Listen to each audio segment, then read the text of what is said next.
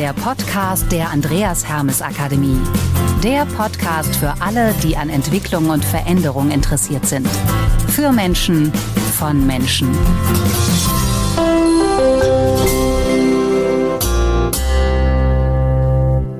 So, moin und herzlich willkommen zum Podcast der Andreas Hermes Akademie für alle unternehmerisch denkenden Menschen.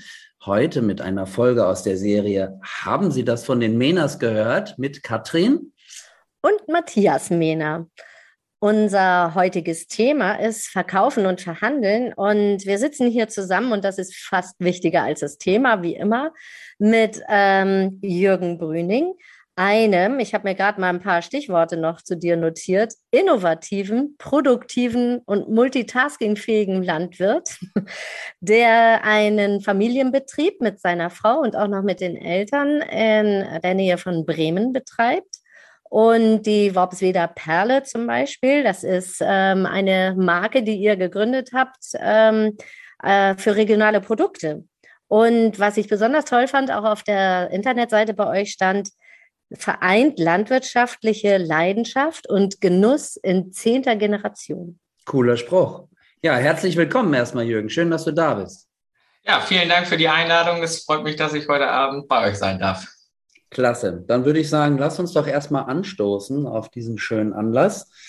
Und äh, ich habe sogar noch ein paar Chips mitgebracht irgendwie da. Da müsste ich mal gucken, dass wir die irgendwie noch so. Ah, so herrlich, cool. Sehr gut.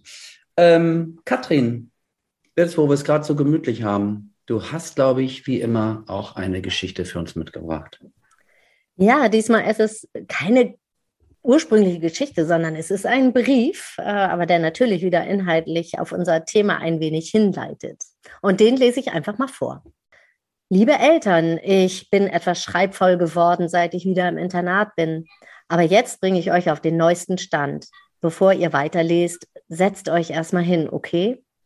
Na dann, mir geht es schon wieder ganz gut. Die Schädelfraktur und die Trümmerbrüche, die ich mir zugezogen hatte, als ich aus dem Fenster des vierten Stocks gesprungen bin, nachdem ein Feuer im Wohnheim ausgebrochen war, sind schon ganz gut verheilt.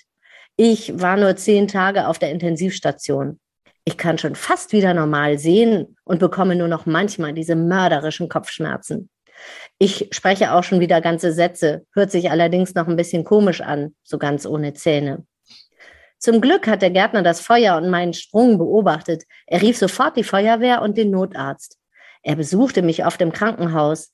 Weil die ganze Schule abgebrannt war und ich nicht wusste, wohin, bot er mir an, erst einmal zu ihm zu ziehen. Er hat zwar keine richtige Wohnung und ein richtiger Gärtner ist er genau genommen auch nicht. Vielmehr ist er bei uns zur Resozialisierung und wohnt mit acht weiteren Straftätern in einer Einraumbaracke. Da wohne ich jetzt auch. Er ist ein toller Typ. Wir lieben uns wahnsinnig und wollen heiraten. Der Termin steht noch nicht fest, aber sicher noch, bevor man mir meine Schwangerschaft ansieht. Ja, ich bin schwanger. Toll, was? Ich weiß, dass ihr euch freut, Oma und Opa zu werden und dass ihr das Baby lieben werdet. Bevor wir heiraten, wollen wir noch die Ergebnisse des HIV-Tests abwarten. Mein Freund hat sich angesteckt und ich mich vielleicht auch schon infiziert.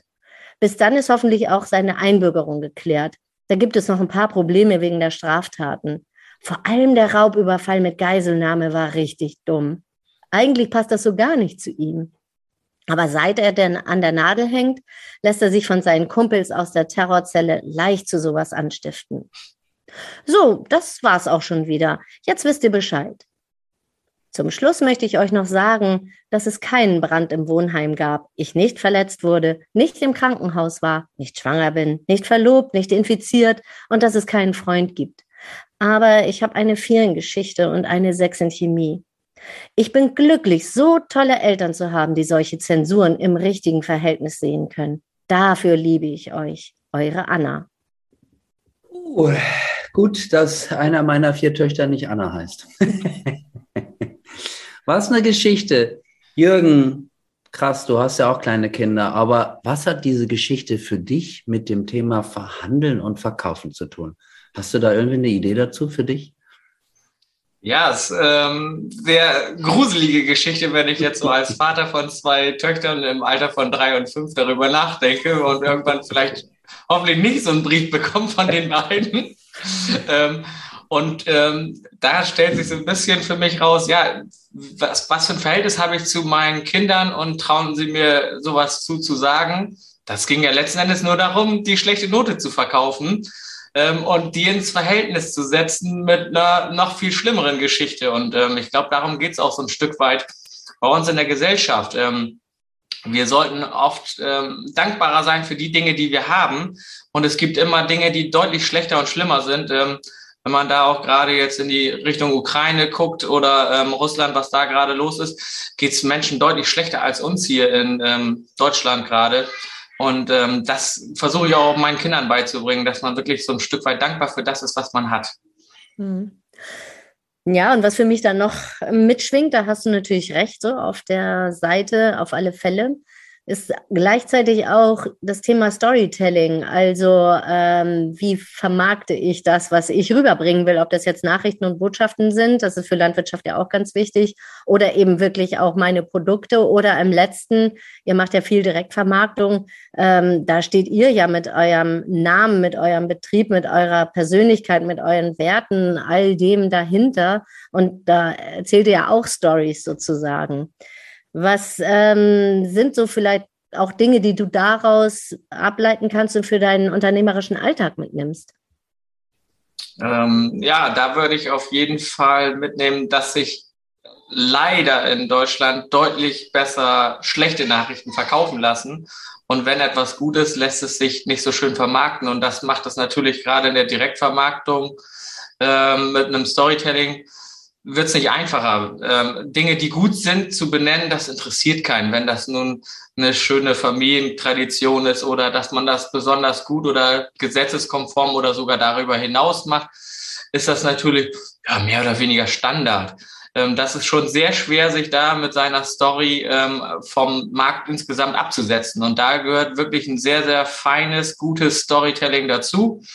Ähm, da haben wir uns auch Hilfe geholt von einer Agentur, von einer Werbeagentur, die uns dabei geholfen haben. Mein Onkel ist auch Werbegrafiker, der uns da auch äh, mit unterstützt hat und ein Kumpel vom Fußball, so dass ich da wirklich Profis auch an der Hand habe, die uns da so ein bisschen unterstützt haben.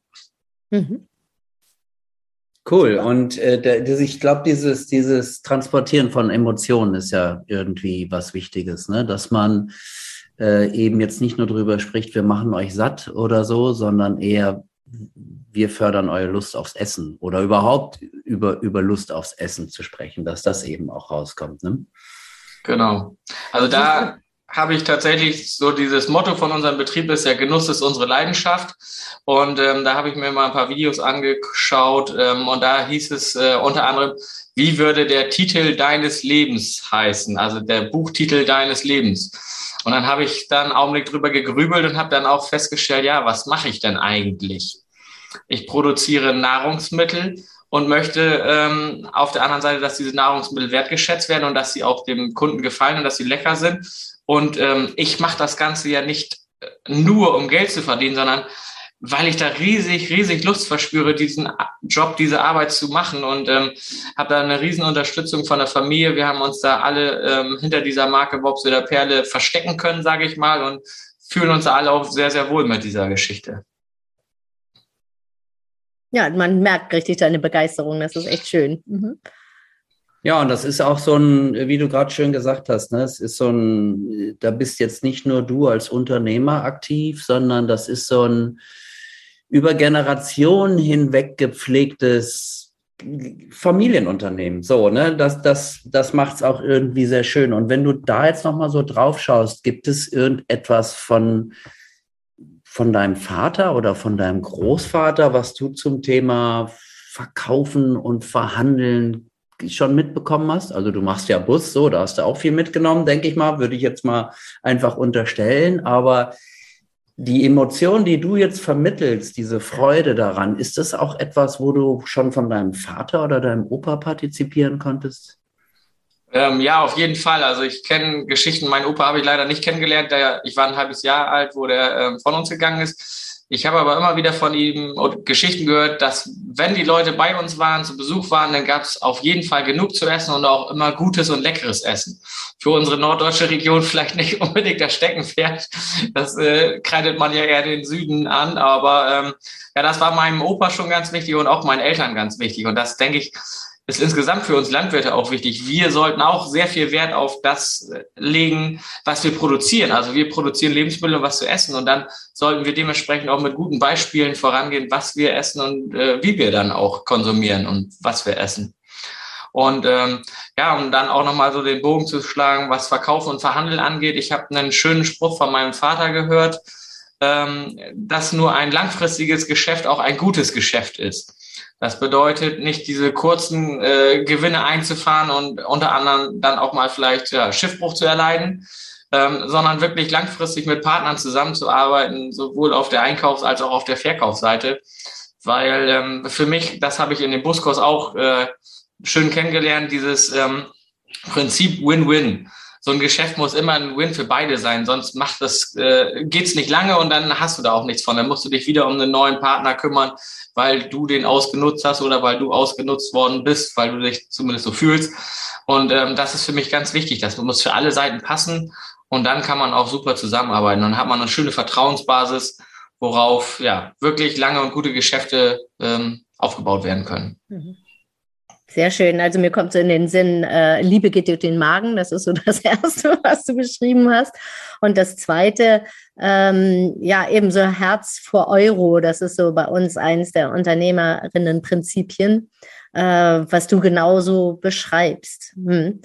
Wenn du so aufs Thema Verhandeln und Verkaufen guckst, ähm, erzähl uns doch mal, was so für dich die kniffligste Verhandlung vielleicht war und was du da, wie du damit umgegangen bist oder die schönste oder vielleicht sogar auch die, wo du sagst, boah, die ist nie so doll gelaufen. Also was gibt es da so für Erlebnisse?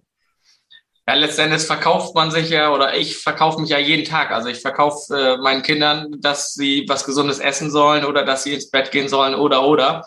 Und ähm, ja, mit meinem Vater oder meinen Eltern verkaufe ich auch meine neuen Ideen, die ich in den Betrieb einbringen möchte. Und da gab's äh, das ein oder andere Mal schon die Reibungspunkte, wo ich sage, Mensch, Jürgen, das war mit dem Kopf durch die Wand, das war nicht clever, das so zu machen. Und da kann ich tatsächlich äh, nur jedem empfehlen, diesen Buskurs zu machen. Denn durch diesen Buskurs haben wir bei uns in der Familie eine wirklich deutlich verbesserte Qualität der Kommunikation ähm, hergestellt und können wieder offen und vernünftig schnacken. Also das war sehr, sehr wichtig. Wir haben jetzt auch gesagt, dass es zum Beispiel, gerade im Familienbetrieb wird es ja nur so gesehen, dass man nur familiär miteinander zu tun hat. Nein, wir haben auch eine Firma und in jeder anderen Firma, wenn man nicht Vater und Sohn wäre, würde man Geschäftsmeetings machen und würde sich auch zusammensetzen und was äh, überlegen und planen. Und das haben wir jetzt bei uns auch gerade eingeführt, dass wir uns wirklich mindestens einmal im Monat äh, zusammensetzen und irgendwelchen ja, Neuigkeiten und Pläne miteinander austauschen. Das ist ganz wichtig. Ja, und das ist äh, auch für mich ein Verkaufen und Verhandeln, äh, diese so dieses soziale Umfeld da, das zu verkaufen, auch einen Mitarbeiter zu verkaufen, warum er bei uns arbeiten möchte und ähm, das ist tatsächlich ja nicht der Grund, warum sie, dass sie hier Geld verdienen, sondern sie arbeiten hier, weil sie Spaß an der Arbeit haben und weil sie in dieser Arbeit mhm. einen Sinn sehen. Wir produzieren Lebensmittel, die hier direkt in der Region gekauft werden und die sind da mega stolz drauf, wenn äh, sie einkaufen gehen und da das Produkt sehen, was sie selber abgefüllt haben oder abgesortiert haben. Mhm. Ja, verkaufen und verhandeln ist eben in erster Linie auch Beziehungsgestaltung, egal wie du schon sagst, ob es dann auch gerade in der Landwirtschaft äh, in der Familie ist oder überhaupt auf einem Familienbetrieb mit Mitarbeitern. Äh, und es geht gar nicht nur ums Kaufen oder Verkaufen von Dienstleistungen oder Produkten oder so. Hm. Ja, und das ist umso schwieriger, je austauschbarer eigentlich ja auch mein Produkt ist. Ne? Und das ist ja schon bei der Kartoffel ein Stück weit so. Ne? Also deshalb wird das andere nochmal viel wichtiger. Genau, also gerade Kartoffeln haben wir festgestellt, da gibt es ein paar Unterschiede, geschmackliche Unterschiede. Letzten Endes ist aber eine Kartoffel in der Kartoffel und nicht jeder sieht äh, eine Kartoffel so, wie ich das sehe, habe ich festgestellt. Also viele Leute sagen, ja, wieso, die schmecken doch alle gleich. Ich sage, nee, nee, nee, nee, Moment mal. Erstmal eine Kartoffel ohne Soße, ohne Grünkohl, ohne Beilage und äh, dann wirst du einen Unterschied feststellen. Das habe ich auch ähm, gemerkt, dass ähm, die Leute tatsächlich gar nicht mehr so diese ursprünglichen Geschmäcker der ähm, Urproduktion quasi auf der Zunge mhm. haben. Wir haben ganz viele leckere Früchte hier oder Gemüsearten, die super schmecken. Da brauche ich kein großes Gewürz dabei. Ähm, das schmeckt super in Kombination mit anderen zusammen. Und das, ähm, ja, muss ich sagen, vermisse ich, dass das äh, so ein bisschen verloren geht in der Gesellschaft im Moment. Du machst ja, glaube ich, auch viel Verkostungen in Supermärkten, äh, könnte ich mir zumindest vorstellen. Ich selber habe das als Student auch mal eine Weile gemacht für, für, für einen Bio-Anbieter, der im Discounter-Bereich äh, Bioprodukte platzieren wollte. Das war eine spannende Erfahrung. Und mh, hm, ich sag mal so, da, da verschenkt man ja auch erstmal eine ganze Menge. Ne? Es ist Zeitinvest natürlich und natürlich verschenke ich auch Produkte. Also ne, am Ende verkaufe ich vielleicht nachhaltig gesehen, aber wie wichtig glaubst du, ist so dieses Thema, dass man vielleicht erst mehr geben muss, um dann auch etwas geschenkt zu bekommen? Also am Ende vielleicht auch Geld. Also inwieweit ist das auch etwas, was so das Thema Verkaufen und Verhandeln stark prägt? Also die Hörenden sehen das ja jetzt nicht so, ne? Aber Jürgen hat die ganze Zeit fleißig genickt, genickt, genickt bei all dem, was du ja, gesagt hast. Ja, stimmt. Genau, tatsächlich. Also ähm, da kommt äh, bei mir im Kopf sofort diese Vertrauensgleichung, die man im Buskurs kennenlernt, ähm, in den Kopf, wo ähm, wirklich erstmal ins Risiko gegangen werden muss, um eine Beziehung und ein Vertrauen aufzubauen. Man muss glaubwürdig sein, man muss eine Beziehung aufgebaut haben zu einem Kunden oder zu einem Geschäftspartner. Und ähm, letzten Endes gehört dann natürlich auch ein Eigeninteresse dazu, logischerweise, ähm, dass ich dann nachher unterm Strich da auch Geld mit verdienen möchte. Und da sprichst du natürlich was an. Mein Vater nennt das immer so ganz äh, umgangssprachlich mit Speck fängt man Mäuse. Ähm, man muss hm. ein bisschen was erst geben, um auch was zurückzubekommen. Und ähm, das ist ganz, ganz wichtig, dass man das Vertrauen der Gesellschaft oder des Verbrauchers gerade in der Direktvermarktung gewinnt. Und da muss man natürlich unheimlich erstmal in Vorleistung gehen. Und das dauert ja auch erstmal über Jahre, bis man diesen Prozess mhm. überhaupt in Gang gerührt hat. Also bei uns gerade, kann ich sagen, sind wir seit 2002 ähm, mit der Marke Wops der Perle. Wir haben dieses Jahr quasi 20-jähriges Jubiläum. Ähm, das hat extrem lang gedauert, äh, bis wir da sind, wo wir jetzt gerade stehen. Also das, äh, da fällt mir diese Bambusgeschichte aus dem Buskurs halt auch immer wieder ein. Die finde ich super genial dass das wirklich lange dauert und man erstmal ein starkes Fundament braucht, bis man dann wirklich zum Erfolg kommt. Man darf halt nur nicht aufgeben. Und das ist ja jetzt vielleicht auch nochmal spannend, weil du hast ja, oder ich weiß gar nicht, ob du es nachhalten kannst, wie viele deiner Kunden Stammkunden sind, die immer wieder kommen, wo auch so ein langjähriges Engagement greift, aber du wirst ja wahrscheinlich auch viel Laufkundschaft haben. Also unglaublich viele äh, Menschen, die du gar nicht kennst und wo du auch nicht weißt, ob die nicht vielleicht heute das erste Mal deine Worpsweder Perle ausprobieren. Was muss man also tun? Ja, also, oder wie kann man da am Image arbeiten, dass es eben gelingt, nicht nur über dieses, wir haben ja jetzt viel über Beziehungsgestaltung gesprochen, ne? also wo man direkt im Kontakt ist mit Menschen und dass es lange braucht was braucht es denn, um dann hier auf der anderen Seite mit Menschen so schnell in Kontakt zu kommen, die, ja, die kennen dich ja vielleicht noch gar nicht. Oder was kennen sie von dir? Was hast du getan dafür, dass sie das, dass sie dich so kennen? Ähm, ja, das ist letztendlich sehr vielschichtig, haben wir das Ganze angegangen. Ähm, auf der einen Seite natürlich die Verkostung, die du angesprochen hast. Also da bin ich alleine im Markt und habe dann wirklich Kartoffelpuffer oder Kartoffelsuppe verteilt und habe dann halt auch meine Hände gezeigt und habe gesagt, hey, äh, ich bin auch der Bauer, der hier Dreck und Nägel hat, kann aber trotzdem auch kochen ja. und äh, zeige Ihnen das Produkt jetzt hier vor Ort. Und ähm, auf der anderen Seite haben wir natürlich mit äh, Plakaten und Ähnlichem im Supermarkt äh, agiert und der ganz wichtige Punkt, den man heutzutage, glaube ich, ähm, ja fast gar nicht mehr außer Acht lassen darf und kann, ist äh, die sozialen Netzwerke. Mhm. Da haben wir jetzt die letzten Jahre ja vermehrt Wert drauf gelegt, da eine gewisse Followerschaft, ähm, so möchte ich es mal nennen, ähm, aufzubauen. Und ähm, ja, da arbeiten wir auch ganz stark dran an einem YouTube-Kanal und und und. Also verschiedene Dinge, die wir da ausprobieren und auch gerade testen. Cool, Multi-Channeling wahrscheinlich irgendwie. Darauf, glaube ich, stoßen wir erst nochmal an. Zum Wohl, Jürgen. Zum Wohl. Ja, sonst äh, frage ich sehr häufig so nach den drei wichtigsten unternehmerischen Eigenschaften, aber äh, bei dir würde mich jetzt einfach nochmal was anderes interessieren. Ich bin echt gespannt auf die Antwort. Ähm, weil es so einen Ansatz gibt, dass man halt mit dem, was man produziert, äh, mit dem, was man anbietet, eigentlich ein Problem äh, der Nutzer, Kunden der Welt äh, lösen sollte, sonst hat es quasi keine Berechtigung. Also außer zusätzlich zu dem, dass man selber die Fähigkeiten hat, dass man begeistert ist, es liebt, was man tut, das hast du beschrieben, dass man davon auch leben kann und muss, ne, so ein Einkommen hat, ja. Aber welches Problem löst du jetzt genau mit dem Thema Lebensmittelproduktion hier bei uns in Deutschland? Weil die Regale sind ehrlicherweise voll. Ja? Und ähm, wie viel davon aus unseren heimischen Produktionen kommt, ist eben die Frage. Aber was denkst du, ist so auch das, was so diesen sogenannten Purpose, Sinn, Mehrwert ausmacht, den du mit deinen Lebensmitteln hier bei uns produziert leisten kannst? Hm, ja, ist eine gute Frage. Ähm, es ist auf jeden Fall, ähm, dass wir dieses, diesen Trend damals schon sehr früh erkannt haben, der Regionalität. Ich habe ja eben gesagt, 20 Jahre machen wir das schon und letzten Endes ist mein Opa schon ähm, in den 50er Jahren nach dem Zweiten Weltkrieg angefangen und hat da Torf in die Bremer Haushalte verkauft. Also das Verkaufen liegt bei uns ein bisschen in der Familie, auch mit Kartoffeln und Gemüse. Meine Mutter war lange Zeit auf dem Wochenmarkt, auch knapp 30 Jahre. Das liegt bei uns schon so in der Familie und dass wir im Prinzip auch nahbar sind und dass man uns erkennen kann und dass der Kunde weiß, wo kriege ich meine Kartoffeln her? Das ist, glaube ich, den ähm, nicht den meisten, aber einigen Kunden wichtig, dass sie wissen, wer ist denn eigentlich mein Bauer um die Ecke, wo kommt meine Ware dann jetzt tatsächlich gerade her? Und ähm, das versuchen wir, äh, ja, so gut es geht, einzunehmen, das Feld, und ähm, das auch so offen und transparent, wie es eben geht, zu äh, vermitteln. Super.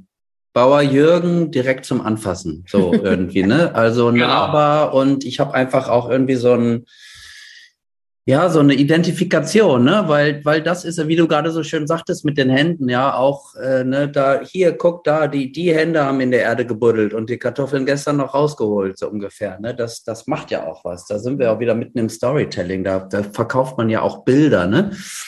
Äh, Narrative, Jürgen, ist ja gerade so ein Wort, was uns beide auch so ein bisschen äh, an anderer Stelle auch immer wieder begegnet. Ne? Aber dieses Bilder malen auch mit Worten und dazu eine Geschichte erzählen. Toll, finde ich, äh, finde ich super inspirierend und sehr motivierend auch, wie du das darstellst. Schön.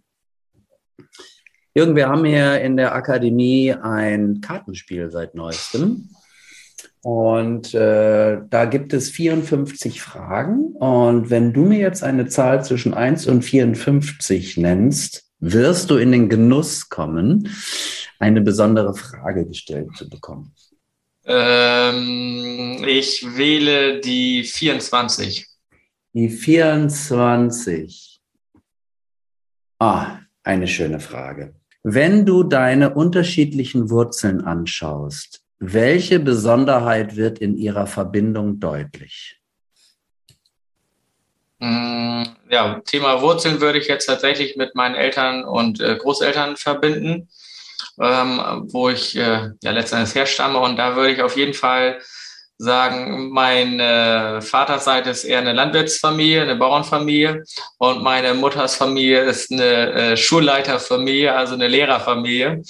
Und ähm, von daher würde ich schon sagen, passt das ganz gut zusammen. Ähm, ich habe äh, einige Projekte mit dem Bremer Bauernverband gerade ähm, am Start, wo wir de, den Kindern in der, in der Stadt quasi die Landwirtschaft wieder näher bringen wollen. Und da versuche ich das beides tatsächlich so ein bisschen zu vereinen, ähm, die Landwirtschaft so ein bisschen auch als Lehrer wieder in die äh, Schule und in die Kinderköpfe quasi rein zu implementieren. Und ähm, ja, da würde ich sagen, das passt auf jeden Fall super. Da sehe ich äh, meinen Vater auf der einen Seite Schön. und meine Mutter auf der anderen Seite. Also Schön. Passt super.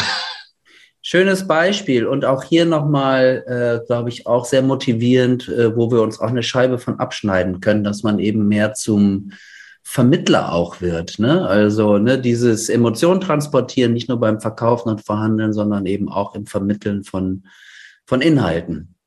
Schön, super.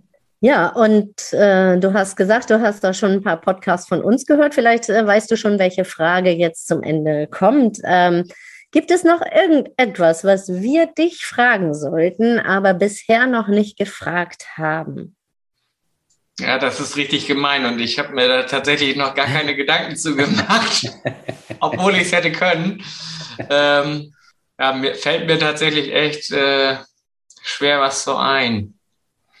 Muss Weiß auch nicht sein. Also wo, hm? wo siehst du die Landwirtschaft der Zukunft? Irgendwie sowas vielleicht in dieser ja. äh, ah. Richtung. Lieber Jürgen, sag mal, wo siehst du denn die Landwirtschaft in der Zukunft? Aber ja. bitte nur in einer Minute antworten. okay. Ähm, ja, ich bin in einer Arbeitsgruppe beim äh, DBV auch gerade tätig, die nennt sich Zukunftsbauer. Und da sprechen wir genau über diese Themen. Das ist eine, ja, in meinen Augen eine sehr, sehr spannende Geschichte, wo wir Landwirte letzten Endes uns über unsere Rolle in der Gesellschaft ähm, Gedanken machen sollten und müssen, meiner Meinung nach und auch ähm, wir als Persönlichkeit oder als Person, ähm, wo wollen wir hin? Ist das wirklich unser Traum? Machen wir vielleicht nur einen, machen wir einen Traum weiter, der unsere Eltern vielleicht äh, begleitet hat oder dass das der Traum unserer Eltern ist? Wenn, dann sollten wir wirklich das Ganze mit Leidenschaft machen. Und ähm, ja, das ist ganz wichtig. Und mir ist es auch ganz wichtig, dass die Gesellschaft ähm, und auch wir Bauern insgesamt im Berufsstand ähm, das Trennen zwischen Bio und äh, konventionell, diese Schwarz-Weiß-Gedenke, das ist mir ähm, ja zu einfach. Die Landwirtschaft, die ist viel bunter, viel vielfältiger und ähm, kann da in meinen Augen aus beiden Systemen letzten Endes so ein bisschen was lernen. Und äh, mein Wort ist dann tatsächlich so ein bisschen die Hybridlandwirtschaft der Zukunft, dass man wirklich sagt, als konventioneller, guck mal, ich kann auch vielleicht striegeln oder hacken und muss gar nicht spritzen und der ähm, Biobetrieb kann aber trotzdem was von den äh, konventionellen äh, leistungstechnisch vielleicht auch noch dazu lernen.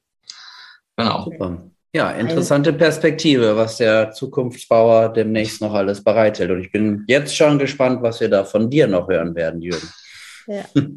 Das war schon ein tolles Abschlusswort, fand ich, Jürgen, von dir. Also sehr, sehr verbindend, sehr voneinander lernend und ähm, so Teil des Problems zu sein, aber vor allem Teil der Lösung zu sein, ja. höre ich da auch raus. Mhm. Vor allem Teil der Lösung zu sein und auch Teil dieses Podcastes zu sein. Also, ja. lieber Jürgen, äh, das war nämlich auch der Podcast für heute. Haben Sie das von den Menas gehört heute mit Jürgen Brüning zum Thema Verhandeln und Verkaufen? Nochmal ganz, ganz herzlichen Dank äh, an dich, lieber Jürgen, dass du heute Gast bei uns warst. Vielen Dank, dass ich dabei sein durfte. Und wir stoßen hier noch weiter an und ich glaube, wir können noch lange, lange, lange miteinander reden. Wird immer spannend bleiben. Danke das dir. Das werden wir jetzt auch tun, auch wenn wir, auch wenn wir diesen Podcast jetzt hier gleich beenden und in der Zwischenzeit könnt ihr alle draußen vor den Bildschirmen und an den Earpods äh, natürlich auch bei den anderen Podcasts von uns mal reinhören, von der Andreas Hermes Akademie zu finden auf allen gängigen Plattformen, dieser Spotify und natürlich auch im Netz bei uns unter www.andreashermesakademie.de. Und für heute würde ich mal sagen, tschüss, bis zum nächsten Mal. Tschö. Tschüss. Tschüss.